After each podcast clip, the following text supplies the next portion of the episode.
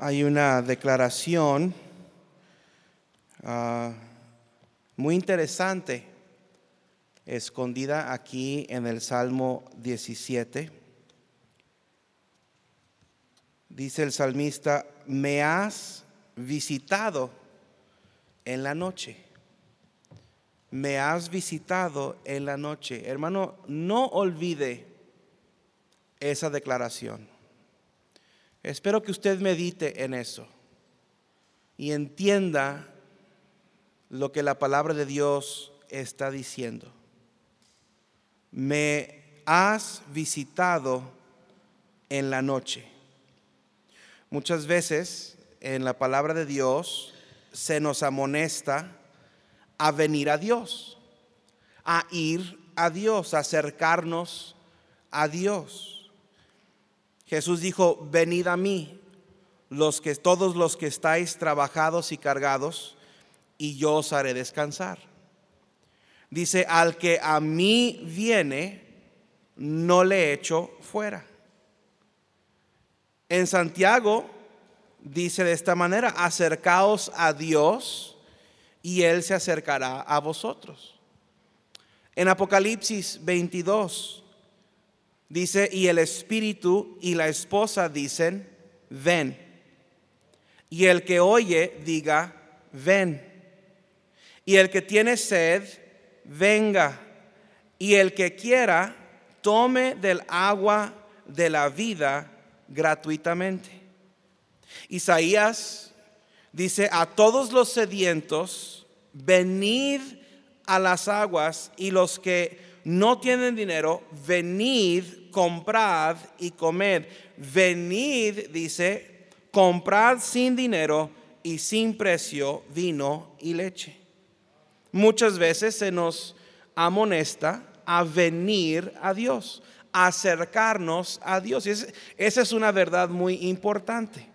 Se nos invita a poder acercarnos a Dios. Tenemos, gracias a Dios, tenemos la oportunidad de acercarnos confiadamente al trono de la gracia. Y gracias a Dios que tenemos acceso a nuestro Padre Celestial, tenemos acceso al Señor Jesucristo. Pero Dios dice en esta mañana, ven.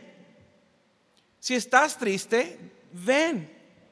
Si estás solo, te sientes solo, Dios dice, ven, acércate. Si estás perdido, Dios dice, ven, hay una, una invitación abierta a poder venir.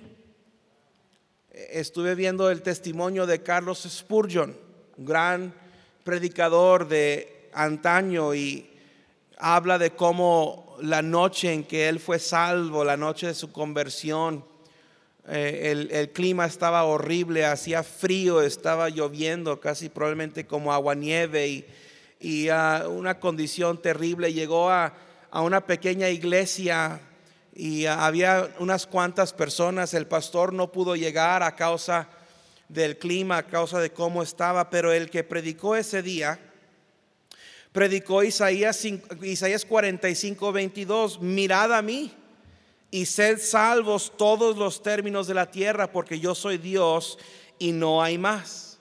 Dios dice, Dios dice, ven a mí. Si no puedes correr, dice, camina. Si no puedes camina, eh, gatea. Si no puedes gatear, arrastra, arrástrate. Y si no puedes arrastrarte a Dios, cuando menos, mira a Dios. Cuando estés en tentación, cercado, mira a Cristo. Mira a Cristo. Cuando rujan huestes de pecado, mira a Cristo el Señor, mira a Cristo, mira a Cristo. Él es tu amigo más fiel. No hay otro amigo como Cristo. Dilo tan solo a Él. Se nos invita a venir a Dios. Se nos invita a mirar a Dios. Se nos invita a poner nuestra fe, a poner nuestra confianza en Dios. Es asombroso que Dios le diría al hombre, ven que de alguna manera Dios me invite a mí a acercarme a Él. Y Él quiere que vengamos a Él. Un Dios perfecto invita a personas imperfectas a acercarse a Él. Un Dios justo invite a personas injustas a acercarse a Él. Un Dios fuerte invita a personas débiles a acercarse a Él. Un Dios inmenso, un Dios ah, invaluable, un, un Dios incalculable invita a personas pequeñas y limitadas a acercarse a Él. Eso es increíble. Y deberíamos de asombrarnos de esto. No lo podemos entender. No podemos entender cómo Dios, siendo Dios, invite a uno, como dice el salmista, que soy, soy solamente un gusano. No lo merezco. Pero Dios me invita a mí a acercarme a Él. Eso es algo increíble. Pero más asombroso que eso,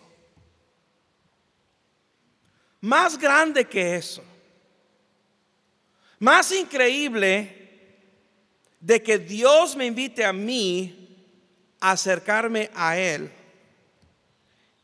es que Dios me visite. Me has visitado de noche. El salmista dijo en el Salmos 8, cuando veo tus cielos, la obra de tus dedos, la luna, las estrellas que tú formaste, digo, ¿qué, qué es el hombre? Para que tengas memoria de ¿Quién, quiénes somos nosotros para que Dios se acuerde de nosotros. Somos tan pequeños, somos tan inmerecidos. Somos tan indignos. ¿Y quiénes somos nosotros para que Dios en toda su grandeza y con todo su poder y con toda su dignidad y en toda su santidad, deje usted que nos visite, que se acuerde que existimos? Yo soy pecador. ¿Quién dijo amén? ¿Fuiste tú, Mario? ¿Tú dijiste amén? Aprendan cuando decir amén. Mario también es pecador. Ahora digan amén. Amén. Yo soy pecador. Yo no entiendo por qué Dios se acuerda de mí. Ahora hay algunos que piensan que tienen el derecho de acercarse a Dios. Por tan bueno que yo soy, por tantas cosas buenas que yo hago, porque yo asisto a la iglesia y porque yo cargo Biblia y porque me digo hermano. Y algunos piensan que tienen el derecho de acercarse a Dios, pero yo no entiendo por qué Dios se acordaría de mí. Deje usted que me invite a acercarme a Él, que se acuerde, que tenga memoria de mí. Ahora, hay mucho movimiento, niños, hay culto infantil, hermanos, lleven a los niños al culto infantil llévenlos al culto infantil. Tengan cuidado, no sean bruscos. Mi hijo, tienes que ir al culto infantil. ¿Ok? Cárguelo, hermano, hermano Rafa, cárguelo. Los niños saben ser cargados, no pasa nada. Yo cargo a mis niños todo el rato. Mi papá me cargó a mí hace unos días en su camioneta. Todos los niños deben estar en el culto infantil precisamente por esa razón. Hay mucha distracción. Tú te estás portando bien, siéntate, siéntate y te, te estás portando bien. Si te portas bien, puedes estar aquí, pero no pueden andar corriendo. Que Dios se acuerde de mí. Eso va más allá de mi entendimiento. Va más ¿Cuántas, ¿Cuántas veces usted ha conocido a, a una persona? A lo mejor usted considera una persona importante, lo conoce y pasan días o semanas o años y lo vuelve a ver.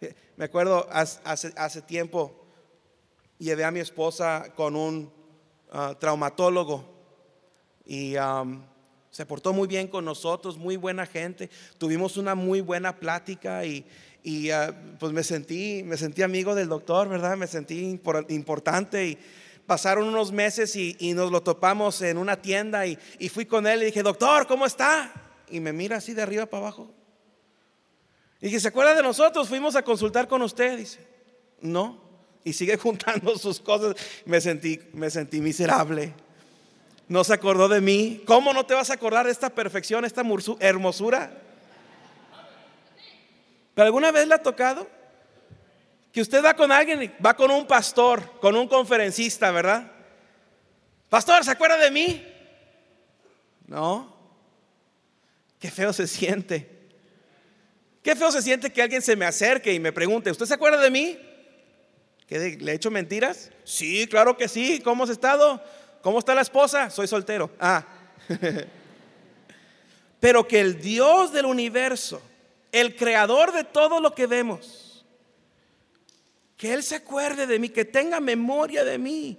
Y luego dice Salmo 8, 4, ¿qué es el hombre para que tengas memoria de Él? Pero no solamente eso, dice, y el Hijo del Hombre para que lo visites.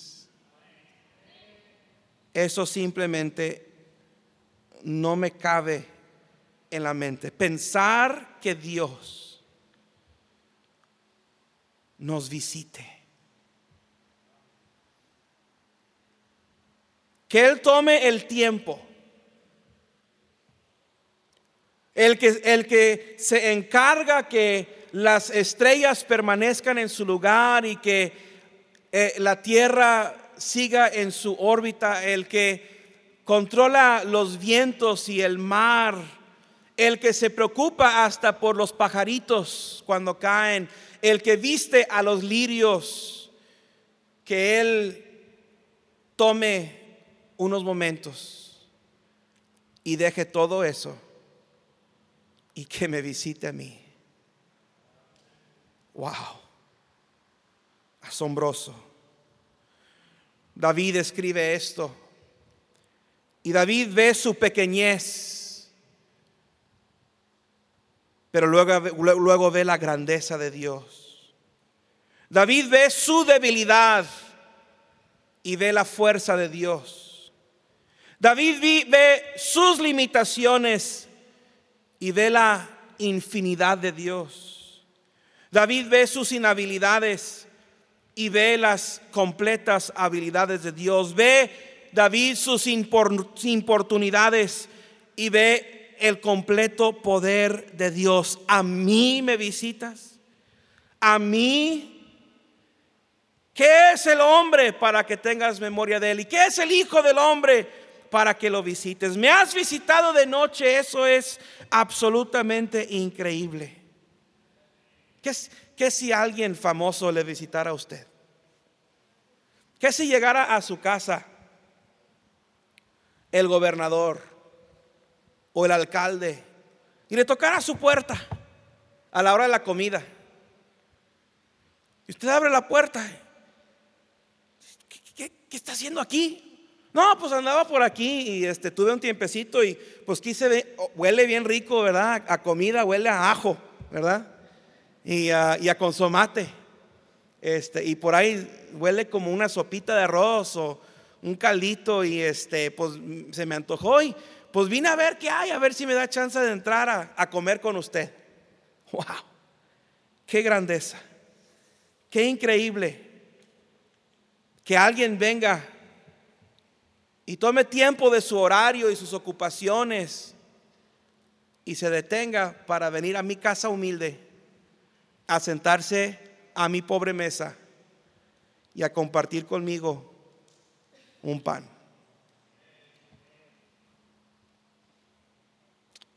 Pero en Apocalipsis 3:20 Jesús dice, he aquí, yo estoy a la puerta y llamo.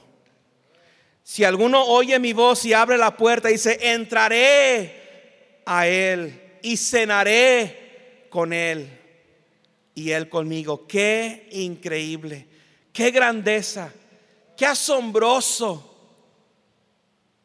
qué bendición que Dios me visite a mí. Es una cosa ser invitado a ir a la presidencia, ser invitado a ir a algún, algún banquete especial para gente famosa, privilegiada. Eso es una cosa, pero que venga alguien importante a visitarte es difícil de explicar. Y es una cosa que Dios nos invite a venir a mí, pero que Él detenga todo y nos visite a nosotros. Es difícil de explicar. Difícil de creer que yo pueda visitar al Dios del, universo, pero imposible entender que ese Dios me visite a mí. Me has visitado de noche, dice David. No de día a propósito. No de día. Dios no viene a visitar a sus hijos cuando las cosas van bien. No dice que Dios vino y me visitó cuando yo tenía abundancia. No dice Dios vino y me visitó cuando yo estaba sano. No dice Dios vino y me visitó cuando todo me iba bien y cuando no tenía problemas. Dice vino en la noche, en la oscuridad, en tiempos de peligro, en tiempos de incertidumbre, en tiempos de inseguridad. Dios viene y visita a sus hijos. ¿Sabe usted que Dios se preocupa más por los pobres? que por los ricos. Dios se preocupa más por los enfermos que por los sanos. Dios se preocupa más por los que se sienten solos que por los que están rodeados de amigos. Dios se preocupa más por los tristes y los abatidos y los angustiados y los afanados y los deprimidos que por los que andan por todas partes felices y contentos. Dios se preocupa más por los atorados. Dios se preocupa más por un estudiante que no sabe cómo va a pagar su cuenta la semana que viene y se preocupa también por la hermana Aide que no sabe cómo va a cubrir sus gastos la semana que viene, eh, que por el estudiante que sus papás le pagan su colegiatura. Dios se preocupa más por los huérfanos Dios se preocupa más por estos niños que vienen a la iglesia y causan un escándalo y andan corriendo para acá y para allá. Dios se preocupa más por esos niños preciosos que por los hijos de los diáconos y del pastor que tienen familia cristiana y que vienen a la iglesia, quieran o no quieran. Dios se preocupa más por aquel niño que el domingo en la mañana está fuera de su casa esperando que venga el obrero de ruta y diga, ojalá y vengan por mí el día de hoy para ir a la iglesia, sentarme en la primera banca y escuchar predicación y cantar y recibir ánimo porque yo sé que en esa iglesia alguien me ama. Dios se preocupa más por ellos. Dios se preocupa más por la viuda, por la mujer malagradecida que se la pasa peleada con su esposo. Dios se preocupa más por los débiles que por los fuertes. Y Él los visita en su necesidad, en su, en su problema, en su dolor. Él viene y los visita. Gracias a Dios no lo entendemos, pero Él lo hace. Nosotros podemos venir a Él de día. Oh, cuando todo va bien, fácil es cantar cuando estamos en la montaña. Qué fácil es venir a la iglesia con corbata y bien peinado y con la Biblia debajo del brazo y, y venir y gozar pero no es tan fácil cuando uno está en el valle. Y cuando las sombras de la incertidumbre oscurecen nuestra vista. No, sabemos a dónde dirigirnos, no sabemos qué será el día de mañana, no sabemos cómo resolver el problema o cubrir este gasto inesperado. Y Dios dice, no te preocupes. Si tú no puedes venir a mí, yo voy a ir a donde tú estás exactamente lo que hizo Dios. En Mateo 1 dice aquí una virgen concebirá y dará a luz un hijo y llamará su nombre Emanuel. Y cuando yo no pude ir a donde Dios estaba, Dios vino a donde yo estaba. Cuando yo no podía ascender al cielo, Él vino a la tierra. Cuando yo no podía alcanzar su grandeza, cuando yo no podía alcanzar su justicia, cuando yo no podía alcanzar su santidad, Él vino y se hizo Emanuel. Y nació de virgen y caminó en este mismo polvo y sufrió esta misma hambre y, experimentó esta misma sed y se enfrentó con las mismas tentaciones y él fue eh, objeto de crítica y de burla y le azotaron y le arrancaron la barba. Él vino cuando yo no pude ir a él. Qué grande es nuestro Dios. Qué grande es nuestro Jesús. Qué grande es su misericordia. Yo no voy a poder seguir predicando si no me entregan mi bosquejo. Voy a empezar a predicar acerca de otras cosas. Gracias, hermano Manny. Gracias por venir a mí cuando yo no pude ir a usted. Qué bueno es Dios. Tenemos algunas historias en la Biblia de cuando Jesús vino a visitar a sus hijos. Recuerdo la historia de Jacob. A mí me cae mal Jacob. Ahora, si usted se llama Jacob, discúlpenme. Pero a mí me cae mal Jacob. Yo creo que Jacob era un afeminado. Jacob era un apapachado. Tenía un hermano gemelo Esaú. Su hermano gemelo Esaú se la pasaba en el campo. Era un hombre eh, este, cazador. Es mi clase de hombre. Tenía los brazos peludos. Y Esaú se la pasaba trabajando y sudando. Y su cara, su frente y su cuello quemados por el sol. Y Esaú un día llegó a casa donde su hermanito precioso, Jacob, estaba, adivine dónde, en la cocina. Me imagino a su mamá. Yo creo que su mamá le decía, mi amorcito, mi angelito, precioso, eh, muñequito. Er, ahora, mamá, feliz de las madres, pero no le diga así a su hijo, a su hijo varón. Dile, hey tú, eh, muroso. Eh, dígale por su nombre, aunque sea. Pero no le diga esos apodos. No, háblele fuerte, háblele duro. Y dígale, ¿qué estás haciendo aquí en la, en la cocina? ¿Por qué andas lavando trastes? Vete a lavar el carro. Vete a cambiar el aceite de la camioneta. Sé hombre, hazte hombre. Triste Jacob se la pasaba en la cocina. Ahora, aquí hay gente, a mí me gusta cocinar, pero solamente cocino cuando tengo que cocinar. Mi esposa me abandonó esta semana. Se fue a Cancún, un retiro de damas. ¿Por qué nunca hacen retiro de hombres? Eso es lo que no entiendo. Una vez al año, las esposas del pastor se van a, a la playa, se van a Cancún. ¿Y los hombres cuándo nos vamos a ir a la playa? Para empezar, nuestras esposas nunca van a dejar que vayamos a la playa. Pero un día yo voy a organizar una salida de varones. Vamos a ir aquí a Cadereyta, ¿eh? a pasarla bien, a encontrar los cadáveres calcinados al lado de la carretera. ¿eh? Paraíso de Nuevo León. Yo solamente cocino cuando tengo que cocinar. Si usted es cocinero, mis respetos.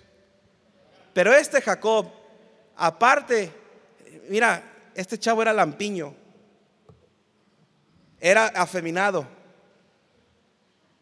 era, hijo de mami. Y todo lo que le decía su mamá es lo que él hacía. Y era el preferido de mamá. Y un día su madre le dijo, se acerca la fecha en que tu papá le va a dar su bendición a tu hijo mayor Esaú. Dijo, esto es lo que vas a hacer, mi hijo. Vamos a matar un animalito y vas a poner sus pieles aquí en tus brazos porque tu papá está ciego para que cuando él toque tu brazo, él va a pensar que tú eres Esaú. Ah, y vas a ir a revolcarte allá afuera, este, ahí en el corralito donde están los chivos para que apestes, para que tu papá piense que es tu hermano Esaú. Yo prefiero un hijo apestoso, manchado de la cara, oliendo a, perro extraviado, que uno perfumado y peinado y lampiño. Pero bueno, ese soy yo. Y Jacob sigue la instrucción de su mamá. Llega su hermano Esaú de cacería, tiene un hambre que no puede aplacar con nada.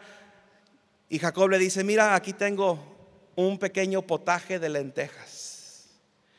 Dice, véndeme tu primogenitura y te doy un potaje de lentejas. Ahora, la primogenitura te la vendo por una carne asada a lo mejor. Pero por lentejas. Que a propósito, eso es lo que hacen muchos cristianos.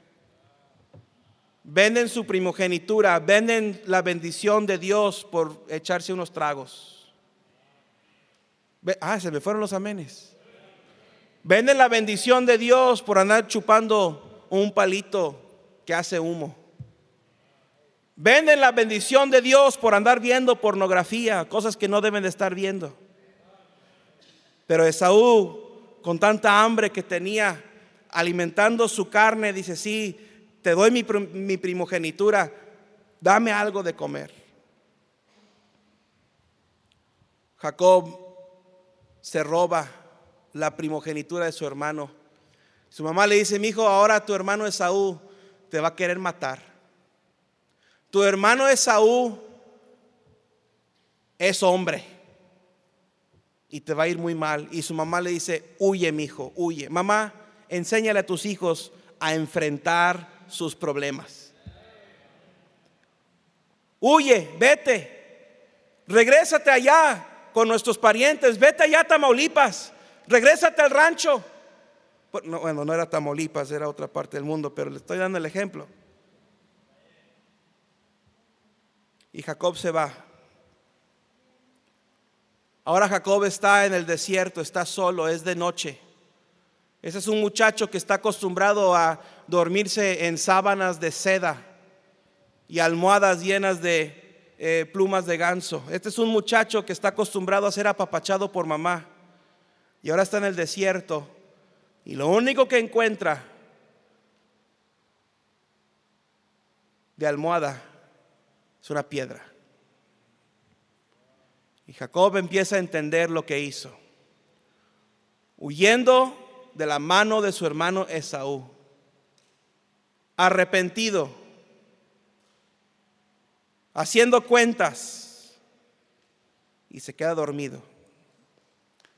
Y esa noche dice la palabra de Dios que Jacob en un sueño vio una escalera que descendía del cielo y ángeles subiendo y bajando. Y en la mañana cuando Jacob despertó, él puso piedra sobre piedra, hizo un altar y llamó el lugar Betel y dijo, ciertamente Jehová está en este lugar. Y en medio de su problema, aunque él por sonso causó su propio problema, en medio de esa desesperación, Dios vino y lo visitó. Dios visita a sus hijos en horas de desánimo. En la noche cuando no todo va bien, cuando las cosas están críticas. Ahora, cuando todo va bien, tú ve a Dios. Si tú eres bendecido por Dios, tú ve a Dios. No faltes a la iglesia. Domingo en la mañana, domingo en la noche, miércoles en la noche. Él nos invita, ven. Qué, mal agradecido, qué inculto, qué grosero sería yo si alguien me invita a su casa y no voy. Y Dios dice, ven, ven.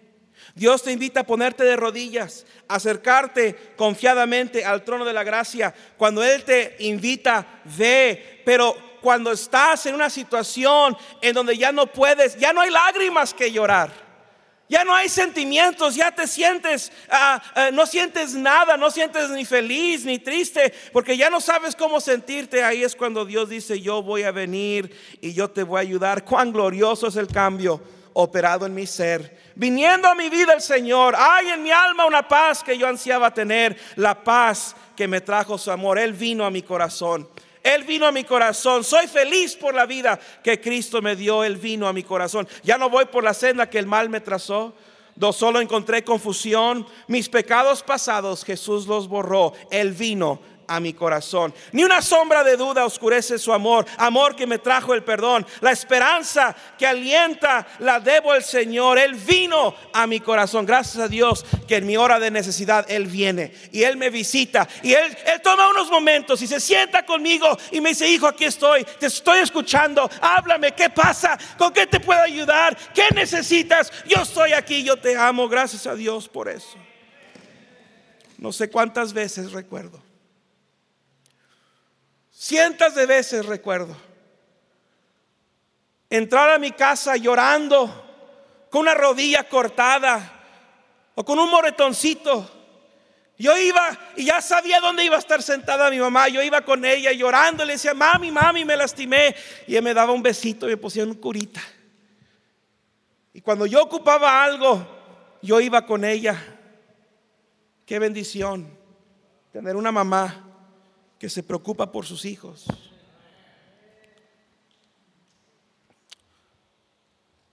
Pero hay noches que recuerdo entre momentos de sueño y despertar,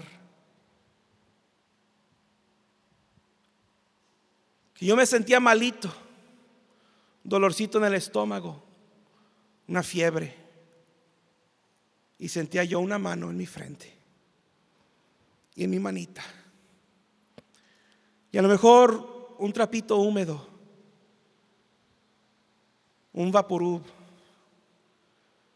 En donde en mi enfermedad, cuando yo no sabía qué tenía y no sabía qué hacer, y, y como niño uno ya ni sabe cómo quejarse por cómo se siente, pero yo sabía que mi mami me vino a visitar. Cuando yo podía, yo iba, le decía, mamá, algo me pasó y ella me sanaba. Y qué precioso, pero más precioso son las veces que a veces sin saberlo ella venía y se sentaba en mi cama a un lado. Y a veces por unos momentos, a veces toda la noche, ahí estaba cuidándome. Y así usted y yo tenemos un Dios que es tan bueno y es tan misericordioso y en momentos oportunos vamos con Él y le pedimos ayuda y, le agradecemos y lo adoramos. Y, pero cuando en nuestros momentos de desesperación, que no sabemos qué hacer ni con quién ir, en la noche me has visitado. Pienso en Josué, gran capitán del pueblo de Dios. Moisés le había dado el encargo y Dios le había dado el encargo de cruzar al pueblo, al mar, al, río Jordán, entrar a Canaán. Y, y, están ahora a punto de tomar la primera ciudad, la ciudad de Jericó, con unos muros increíbles todo alrededor, grandísimos, enormes. No había manera de poder hacer caer esos muros. Y Josué, si yo estuviera en su lugar, estaría preocupado y cómo le voy a hacer y que este pueblo, ¿por qué me está siguiendo a mí? Yo no merezco esto y, y, mañana viene la batalla y de noche quizás Josué andando de acá para allá y dándole vueltas al campamento y estando a solas y, pensando qué voy a hacer y, quién nos va a ayudar y ojalá y todo salga bien y que no nos maten todos los de Jericó y dice la palabra de Dios que ahí en esa noche antes de tener que tomar la ciudad de Jericó, se presenta de él un hombre con una espada desenvainada. Y Josué le dice, tú, ¿tú quién eres? ¿Eres del enemigo? ¿Eres de nosotros? Y dice, yo soy el príncipe, P mayúscula, príncipe del ejército de Jehová. El Señor Jesús en su hora de desesperación y en su hora de inseguridad viene a Él y simplemente se pone al lado de Él. Qué bendición tener la presencia de Dios en nuestras vidas. Y saber que ahí está Él. Cuando hay una decisión difícil, cuando hay una... Eh, eh, eh, ah, un obstáculo y no sabemos si para la derecha o para la izquierda o por arriba o por abajo. Y Él simplemente viene y nos acompaña. Tú tienes un Jordán que tienes que pasar. Tienes una imposibilidad en tu vida. Tienes un Jericó. Tienes una ciudad amurallada impenetrable, un problema tan grande que no te imaginas cómo puedo y quién puede y cómo hacerle. Él viene, Él está contigo. Hay un príncipe que se despide del cielo por unos momentos. Y le dice los ángeles, espérenme tantito, un momento, un momento. Ahí está mi hija, ella me necesita. Ahí está mi hijo, él me necesita. Hay algo pasando en su vida. Necesitan atención, necesitan amor, necesitan cariño. Espérenme ángeles, deténganse unos momentos. Me voy a despedir y voy a ir con mi hijo, voy a ir con mi hija, lo voy a visitar y lo voy a consolar y lo voy a bendecir. Qué bendición tener la presencia de Dios en nuestras vidas. No lo merecemos. No lo merecemos. Él es grande, yo soy pequeño. Él es bueno, yo soy malo. Él es justo, yo soy imperfecto. Pero Él viene y me visita. Pienso en Sadrach, Mesach y Abednego. Tres jóvenes hebreos, fieles, con convicciones. Ellos no se iban a mover. El rey dijo, cuando escuchen la música ranchera y la música reggaetón, cuando escuchen ahí las cumbias, todos los que están aquí en el reino se tienen que arrodillar ante esta imagen de oro que yo he hecho. Y los vecinos empiezan a poner su reggaetón y sus... No es literal, hermano, tienes que saber la escritura para saber lo que está diciendo aquí. Pero los vecinos empiezan a poner esa música que hace retumbar las ventanas de la casa y uno tiene ganas de ir a cortar la luz a toda la colonia. Y la gente se empieza a arrodillar. Los babilonios arrodillándose, los jefes arrodillándose, los príncipes arrodillándose ante la imagen de oro que el rey había levantado. Ahí habían también gente de otras naciones que habían sido llevados cautivos y Sadrach, Mesach y Abednego, tres jóvenes hebreos, eran los únicos que dijeron no. No, yo sé lo que creo. Yo sé a quién creo. Yo sé a quién sirvo. Yo hay un Dios en los cielos y yo creo en Él. Yo no creo en tu estatua. Y no voy a andar escuchando tu mugrero de música tampoco. Rey dijo, ah, sí, bueno, está bien. Van a ver. Y esa noche calentaron el horno de fuego ardiendo siete veces más. Dijo, el que no se arrodilla ante la imagen, cuando empiecen a tocar las rancheras y las cumbias y el reggaetón, el que no se arrodille ante la imagen, lo voy a echar al, horno de fuego ardiendo. Y ahí empiezan.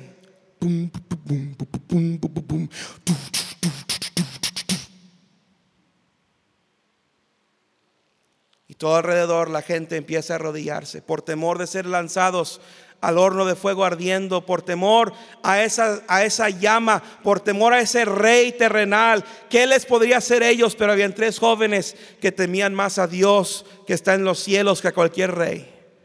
Temían más desobedecer a Dios que cualquier lumbre que podrían prender. Y mientras todos los demás a su alrededor empiezan a arrodillarse, habían tres que permanecieron de pie.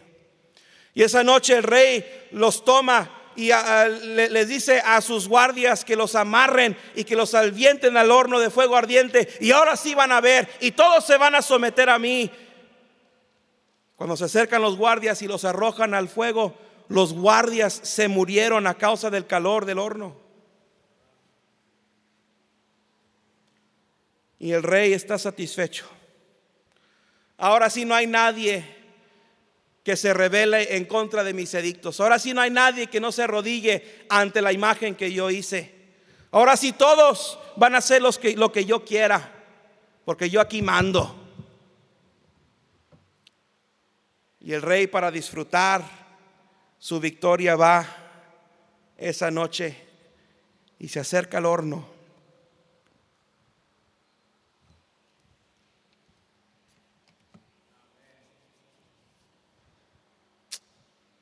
se fija. Y dice, eh, ven, para acá, mira esto, mira esto lo que hay allá dentro de ese horno. ¿Tú ves lo que yo estoy viendo? Dice, no son tres, son cuatro. Y están en el horno y se están paseando en el horno. Y están contentos y están felices, no se están quemando, ni el cabello se les está chamuscando, ni su ropa, ni, ni su calzado. De hecho, lo único que se les quemó fueron los mecates con los que los amarramos. Pero eran tres. Y ese cuarto que está ahí, déjalo veo bien, ese cuarto quién es? Él es semejante al Hijo de los dioses. Y esa noche, cuando Sadrach, Mesach y Abednego hicieron lo correcto en lugar de hacer lo incorrecto, Jesús vino y se puso en el fuego con ellos. Y así cuando tú haces lo bueno en lugar de lo malo, recibes una visita de parte de Dios. Cantamos hace unos momentos, cuán grande es Él. Cuán grande es Él. Mi corazón entona la canción, cuán grande es Él, cuán grande es Él. Dice la tercera estrofa, cuando recuerdo del amor divino, que desde el cielo al Salvador envió aquel Jesús que por salvarme vino. En una cruz sufrió y por mí murió. Él vino a mí. Oh, nadie, nadie pudo amarme como Cristo. Es incomparable su amistad. Solo Él puede redimirme del pecado por su amor y su bondad. Cada día viene a darme nuevo aliento. A mi corazón infunde dulce paz. No comprenderé por qué vino a salvarme hasta que en el cielo pueda ver su faz. Él viene Fíjese que Jacob nunca olvidó ese lugarcito, esa noche, donde tuvo que hacerse una almohada de una piedra. Años después, y durante ese tiempo, a Jacob le fue mal. Se fue con sus parientes, se regresó al rancho allá en Tamaulipas y ya con un tío, Labán, ve a su hija, Raquel. Wow, qué hermosa muchacha, mi prima. Ahora, yo no, yo no lo escribí, está en la Biblia, ¿eh? yo no sé cómo, pero bueno, se enamoró. A lo mejor porque era afeminado también por eso, quién sabe. Y Labán le dice, ¿te quieres casar con mi hija? dice, sí. Bueno, me vas a trabajar siete años. Vas a trabajar siete años y después de siete años te puedes casar con mi hija. Y Jacob, tanto que la amaba, dijo, sobres, ya estuvo. Estoy dispuesto a esforzarme por ella. Siete años pasaron. Jacob en su trabajo hizo que Labán enriqueciera. Y la noche de la boda, la hermana Esther estaba tocando el piano. Y las damas y los changolanes ya estaban en sus lugares. Y pasaron al frente. Y la novia nunca se quitó el velo. De Jacob sabía quién estaba debajo de ese velo. Esa muchacha hermosa, preciosa, que ya no era tan niña como antes. Y el pastor Tommy dijo, ¿tú aceptas? Y Jacob dijo, yo acepto. Y le dijo a ella, ¿tú aceptas? Y ella dijo, yo acepto. Le dijo, son marido y mujer. Y hasta les, les dio la bendición. Y se van. Nunca se quitó el velo. Se acabó la cena. Se acabaron las cocas y el asado de puerco. Y llegan allá al hotel. Y ahora sí, Jacob dice, uh, voy a ver a mi novia. Y cuando le quita el velo, no era la muchacha. Era su hermana. Sí. Y tú ya sabías, ¿verdad? Era, alguien está poniendo atención. Quisiera que ustedes pusieran atención. Dice, era su hermana, dice. Está traumado el pobre. Cuidado, ¿eh? Si tu suegro se llama Labán, cuidado. Otros siete años trabajó. Pasó el tiempo, ahora tiene hijos, tiene hijas, tiene criados. Se hizo rico Jacob y Dios le dice, tú necesitas ir a pedirle perdón a tu hermano regresa. arregla las cosas. ¿No sería malo que algunos de nosotros arregláramos las cosas con nuestros hermanos? Y Dios le dice, regrésate ahí a Betel. Jacob se lleva todo lo que tiene y a todos los que están con él. Jacob sabía que Saúl lo iba a matar. Yo le dice, arréglate con tu hermano. Y Jacob casi llega donde está Esaú, llega a Peñel, al lugar donde él había visto esta escalera de ángeles subiendo y bajando al cielo. Le dice a su familia, váyanse ustedes un poquito más adelante, yo me voy a quedar aquí solo. Y esa noche, Jacob, me imagino, que se pone a cuentas con Dios, se arrepiente, sabe lo que viene, sabe lo que arriesga. Y esa noche viene un varón y lucha con Jacob. Y creemos que ese varón era una cristofanía, una aparición del Señor Jesucristo en el Antiguo Testamento. Y Jacob y este hombre están luchando y el hombre dice, ya, suéltame porque raya el alba. Y Jacob dice, no te voy a soltar. Aquí vas a estar conmigo y no te voy a soltar hasta que tú me bendigas. y fue bendecido. Y al día siguiente, Jacob va y se enfrenta con su hermano Esaú. Y dice, hermano, hermano, no me hagas nada. Dice, dice, no te voy a hacer nada. Dice, hermano, perdóname. Dice, no hay nada que perdonar.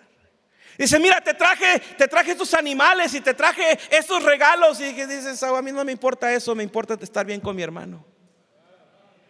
Dice Jacob, pero no me vas a matar. Dice, no, no te voy a matar, hombre, no vales la pena.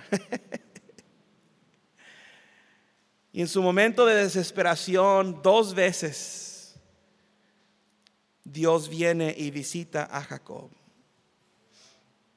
¿A quién visita Dios en la noche? ¿Con quién viene?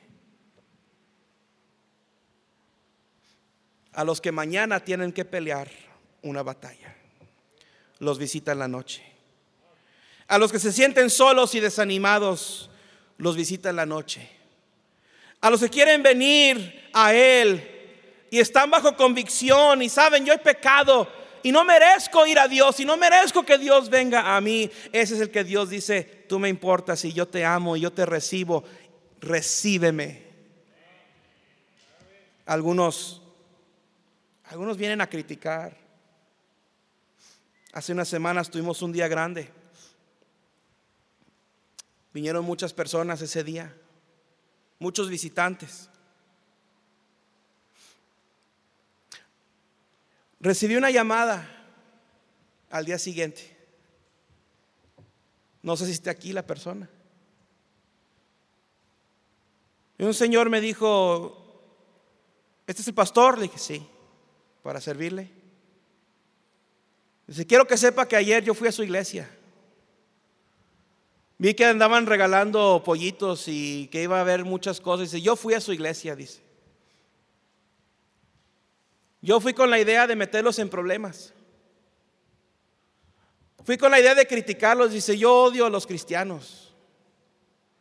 Dice, yo sabía que yo iba a tomar fotos y los iba a meter en problemas con las autoridades. No sé por qué. Si por regalar los pollitos, no sé donde debería tomar fotos por abuso de los animales, es allá en el pollo San Javier. Ahí están todas las mamás de los pollitos que regalamos.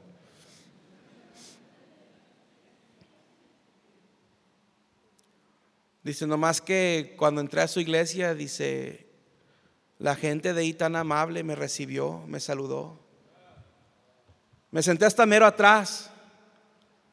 Dice, pero luego salieron los hermanos del coro y empezaron a cantar. Quiere ser salvo de toda maldad. Luego usted pasó y oró y nos dio la bienvenida a todos y nos aplaudieron. No nos pidió dinero, dice. En todas las iglesias piden dinero, no nos pidió dinero. Dice, escuché la música y escuché lo que usted dijo. Dice, usted no habla como los sacerdotes, usted no habla como los demás. Dice, yo escuché del amor de Cristo. Dice, cuando usted hizo la invitación, dice, yo pasé al frente. Y le pedí a Cristo que me salvara. Hay algunos que vienen a criticar. Hay algunos que vienen con amargura en su corazón. Hay algunos que vienen enojados y molestos y viendo los defectos en todos los demás. Pero si usted tiene un solo gramo de convicción, si usted entiende eh, eh, de la manera más mínima cuánto Dios le ama y lo poco que usted merece y lo grande que es Él y lo pequeño que es usted, y usted dice, perdóname Dios perdóname y gracias por visitarme, gracias por venir del cielo, gracias por morir en la cruz, gracias porque tú vienes de nuevo. Sí, Él vino como niño y Él viene a nosotros todos los días, pero también Él vendrá. Dice, he aquí, viene con las nubes y todo ojo le verá. Y los que le traspasaron y todos los linajes de la tierra harán lamentación por Él. Sí, amén porque el Señor mismo con voz de, de, mando, con voz de arcángel y con trompeta de Dios descenderá del cielo y los muertos en Cristo resucitarán primero. Varones Galileos, ¿por qué estáis aquí mirando al cielo?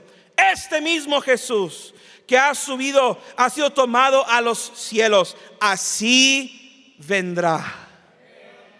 Gracias a Dios que Él vino y Él viene, pero también vendrá. Y cuando Él venga, usted se va a ir con Él. Pienso en el hijo pródigo, ya para terminar. Muchacho, dice la Biblia, una parábola. Hijo de un hombre rico, lo va con él y dice, papá, dame la porción de los bienes que me corresponden, dame mi heredad. El papá se lo da. Se va a una tierra lejana, gasta su dinero en pachangas, en carnes asadas, en tomaderas, con sus amigos, con mujeres. Y el muchacho termina sin dinero, se gasta toda su heredad. Tan mal que le va al muchacho que el único trabajo que encuentra es apacentando cerdos en un chiquero. Tanta hambre que tiene la gente lo desprecia, no le dan de comer, se está peleando con los marranos para comerse lo que le avientan ahí a los animales. Dice la palabra de Dios que ese muchacho estando en esa, condición, el punto más bajo de su vida, está ahí y dice la palabra de Dios que vuelve en sí. Y dice, ¿qué estoy haciendo aquí? Yo me acuerdo en la casa de mi papá hay pan, en la casa de mi papá hay, hay, alimento, hay todo lo necesario. Dice, me voy a levantar de este lugar, voy a ir a la casa de mi padre y le voy a decir, Padre, perdóname. No soy digno de ser llamado tu hijo. Hazme como uno de tus jornaleros. Dame un trabajito nada más para que no me muera de hambre. Y el muchacho se para y empieza a caminar. Y antes de poder llegar a casa, su papá estaba ahí a la puerta. Todos los días su papá salía a la puerta y se fijaba por el camino a ver si venía su muchacho. Y dice la palabra de Dios que cuando el papá lo vio, no lo esperó. No le dijo, ah, mira nada más quién viene ahí. ¿Cómo te atreves y con qué cara vienes conmigo? No, dice la palabra de Dios que su papá se echó a correr y el papá fue a donde estaba el muchacho y lo abrazó. Y el muchacho dijo, papá, te tengo que decir algo. Sí, mi hijo, yo también te amo. No, papá, te tengo que decir algo. Sí, mi hijo, yo también te extrañé. No, papá, escúchame, te tengo que decir algo. No soy digno de ser llamado tu hijo. Y su papá le da un beso en la cara y le da un abrazo y le dice, hey, tráiganme el vestido y tráiganme el calzado y tráiganme el anillo y maten al becerro gordo. Mi hijo que estaba perdido ha sido hallado y hoy va a haber fiesta en mi casa. Y así Dios espera a todos que regresen a Él. Pero Él no espera a que tú vayas con Él, a que tú asciendas, que te hagas bueno, que te mejores, que seas perfecto, que seas santo en tu condición, todavía manchado de la suciedad de los animales, de los cerdos. Él viene y dice, yo te amo tú eres mi hijo, estás bienvenido en mi casa, entra a este lugar de paz. y de descanso y de bendición. ¿Quién no? ¿Quién no? ¿Quién no quisiera eso? ¿Quién no quisiera ser aceptado? ¿Quién no quisiera ser amado? ¿Quién rechazaría la bondad de un Dios tan amoroso? No lo rechace. Él espera. Le ama. Si usted no puede ir a donde Él está, Él vino a donde usted está. Lo único que tiene que decir es, reconozco mi condición. ¿Qué es el hombre?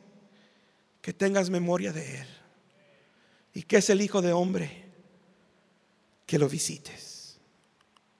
Cierre sus ojos, incline su rostro.